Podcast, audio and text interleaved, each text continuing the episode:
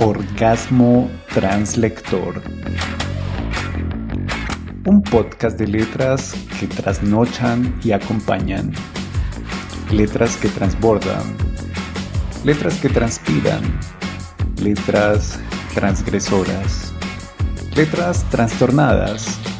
Letras transmitidas a un público transigente. Sean todos welcomidos.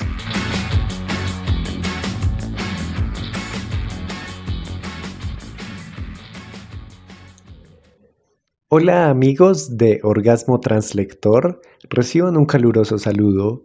Mi nombre es Emilio Fernando Rojas, productor de este programa dirigido a todos los amantes de las letras.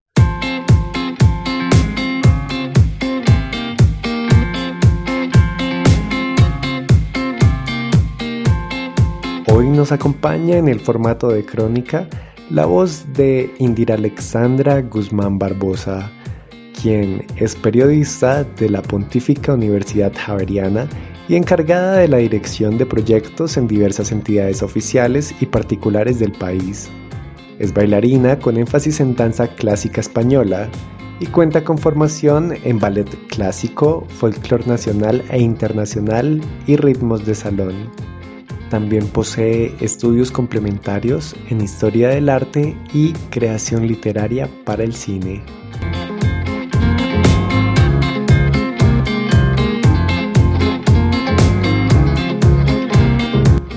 La historia que hoy nos acompaña se llama Marlene. Espero la disfruten.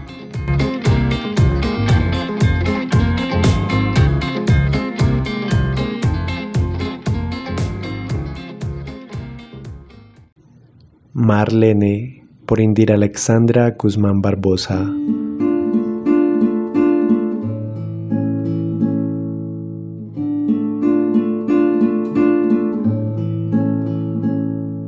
Empecé en el cementerio central vendiendo flores. Para esa época estaba ubicado en la carrera 15 con la calle 26. Después fui a las plazas. Por ejemplo, iba el lunes al cementerio el martes a la Plaza de las Nieves, el miércoles y jueves a la de Chapinero. El sábado volvía otra vez al cementerio central, así domingo y lunes. Justo allá fue en donde crié a mis hijos. En 1951 decidí venir porque mi marido compró este lotecito donde estoy. Era ya la Plaza de las Ferias, pero donde hoy queda el centro de higiene. Por esos lares creció Luzmila. Ella hoy por hoy tiene 53, va para los 54 años. De ahí pasé a la estrada, mientras construyeron esta plaza aquí. Después vine a inaugurar el primer viernes de cuaresma de 1964. No me acuerdo la fecha exacta, si fue un 17 o un 18. Nací en Guachetá, la tierra de las alberjas, en 1929 hija de unos padres pobres pero trabajadores, humildes, buenos. Mi infancia no es que fuera tan venturosa. Tuve una mamá muy rígida.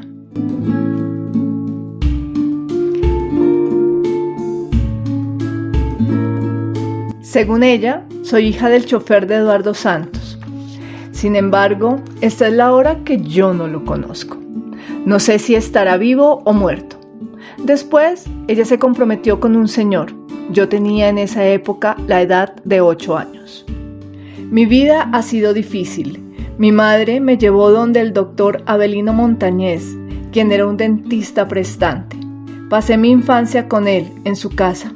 Un tiempo después me aburrí y mi madrina decidió internarme en una escuela llamada Gorgonzola. Estudié hasta quinto de primaria. Luego de donde esas monjitas resulté en la casa de la señorita Magola Arango Vélez. Trabajé para ella un tiempo, también me aburrí. Decidí trastearme con una compañera para el barrio Las Ferias. Fue entonces que encontré un novio. Me casé y desde el año 1948 con él.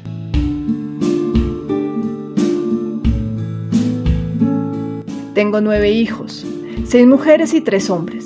28 nietos, 5 bisnietos, todos criados en la plaza. Gracias a Dios ninguno cogió malas mañas porque eso sí, tanto el viejo como mi persona fuimos de una pieza severa para criar. Por ejemplo, a mí no me gustaba que después de las 6 de la tarde estuvieran en la calle. Nada de eso. A su casa. Los encerraba bajo llave. Prohibido salir.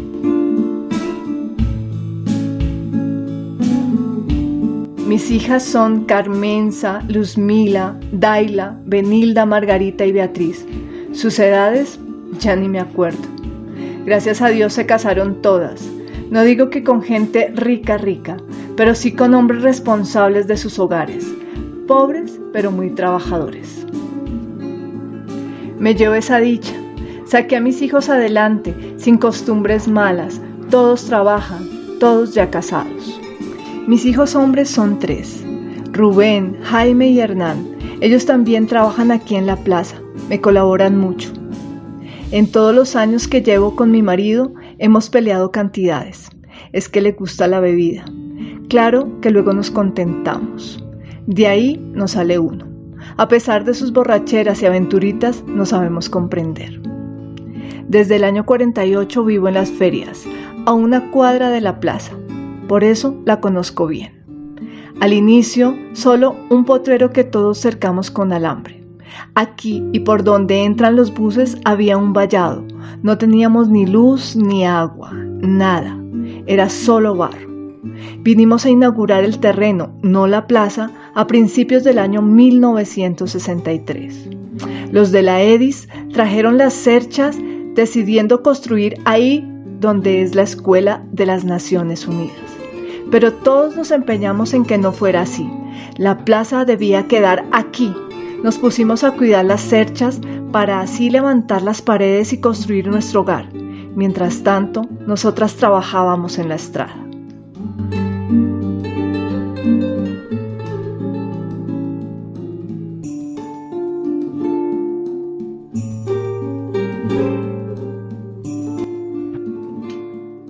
Yo madrugaba muchísimo, todavía lo hago. Estaba criando, como ya lo he dicho. Era pesado porque todas las noches, a medianoche, me levantaba a preparar los teteros y una sopa. Dejaba cambiados a mis hijos, los acostaba otra vez. De ahí salía a la una de la mañana a atravesar todo este potrero donde estamos hoy para coger una chiva que llamaban la tricolor. Recuerdo que nos daban una ficha para poder abordar. Ese transporte salía a la 1.30 en punto de la madrugada de donde llamaban Puerto Niño. Yo me dirigía generalmente hacia la Plaza España, antiguamente Plaza de las Telarañas. Allá hacía mercado, luego venía a vender. Caída la tarde, para la casa, a ver a los muchachitos, a alistar para el otro día.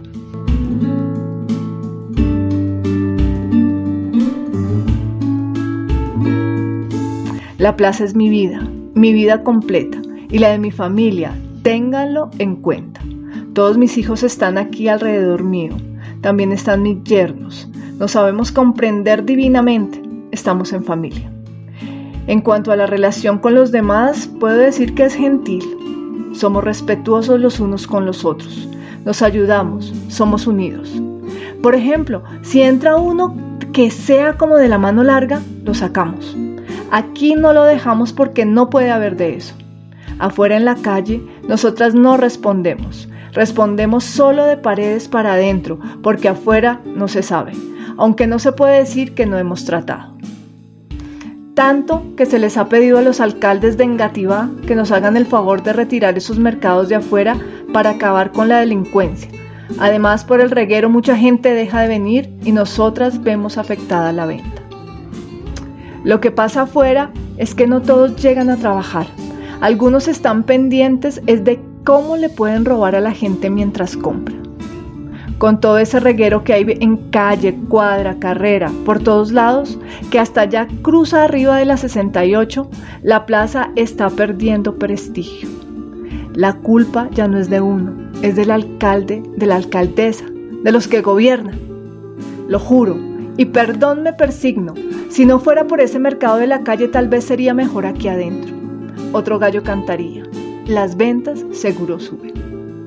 En cada reunión se dice lo mismo, pero ellos no son sino pura mamadera de gallo. Yo para mí tengo que hay como serrucho con la administración porque me di cuenta en una sesión que fui a hablar y no me dejaron. Dijeron que eso era cuestión de esperar al cambio de alcalde para mirar qué se puede hacer. Todo es así, como es en el país entero. Perdón otra vez, pero esta vez para reírme. He hecho lo propio por la plaza. Ayudé a construirla. Ahora deseo lograr quitar ese mercado de afuera. No me considero como líder, pero sí he batallado mucho, tanto en las buenas como en las malas. Pisé barro, aguanté frío, me mojé por la lluvia. Repito, no me siento líder, soy fundadora, al igual que los Chuchoque, los Munar y claro, la Virgencita del Carmen, que lleva aquí desde el primer día. A propósito, es nuestra patrona. Fue Jorge Chuchoque, un vendedor como yo, quien la donó.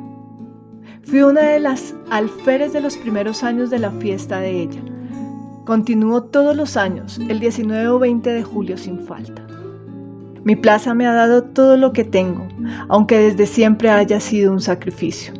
Todavía sigo levantándome a oscuras, exactamente 3 o 4 de la mañana salgo a hacer mercado en la central de abastos. Llego a mi puesto a las 7 y media o por tarde a las 8. Entonces a desempacar, atender, trabajar. Es una jornada larga. Me canso, quedo extenuada. Cuando el reloj marca las cuatro y media de la tarde, cierran acá. Luego se va uno para su hogar. Es llegar a hacer comida, también otros oficios. Me acuesto tipo 10 de la noche para volverme a levantar antes de las 3.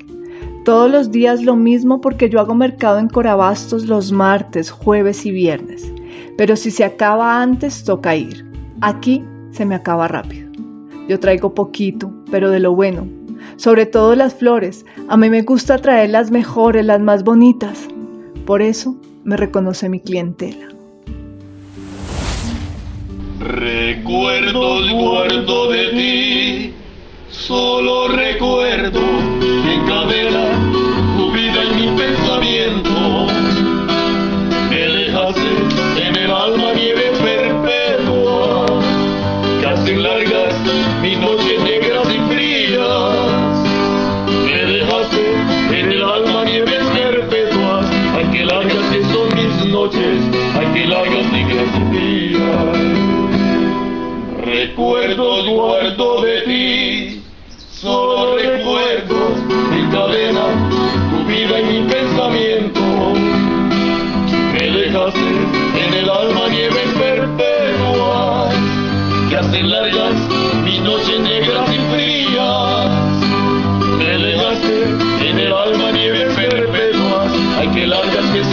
noches, ay que negras y frías.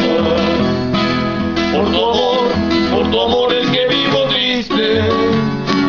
Tu recuerdo, tu recuerdo me está matando. Yo pensaba de pronto te olvidaría, pues las penas el tiempo va disipando. Por tu amor, por tu amor es que vivo triste.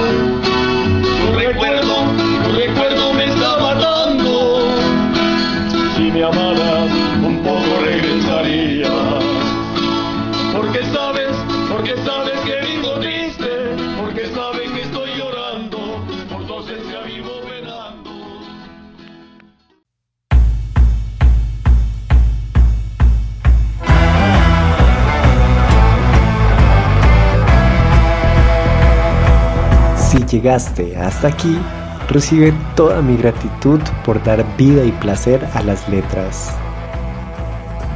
Hoy nos acompañó en el máster Indira Alexandra Guzmán Barbosa y este servidor Emilio Fernando Rojas.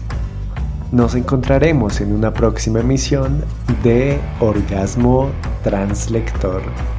Hasta una próxima oportunidad.